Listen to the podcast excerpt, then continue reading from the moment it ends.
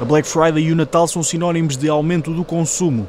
Para a rede CTT Expressos não vai ser exceção. Vamos aumentar o volume de atividade do CTT nesta altura, vai aumentar cerca de 50%, com toda a certeza. Nos armazéns dos CTT no mercado abastecedor da região de Lisboa, o Marle, estão cerca de 500 trabalhadores e as máquinas estão ligadas 24 horas por dia. O responsável da rede de distribuição, Nuno Galão, deixa claro qual é o objetivo. O cliente coloca-nos uma, uma encomenda hoje e o nosso objetivo é entregá-la amanhã.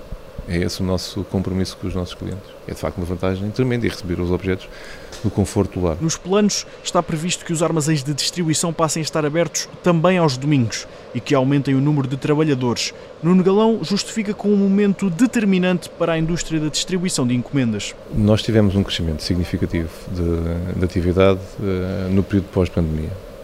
Portanto, de 2019, o nosso o país nem sequer era um dos maiores países em termos de, de, de comércio eletrónico e de compras online e disparou de facto com a pandemia. Portanto, os anos 20 e 21 foram anos fortíssimos em termos de crescimento. Apesar dos efeitos da crise, o responsável da rede de distribuição esclarece que tudo está dentro das previsões dos CTT. A moda das compras online parece que veio para ficar.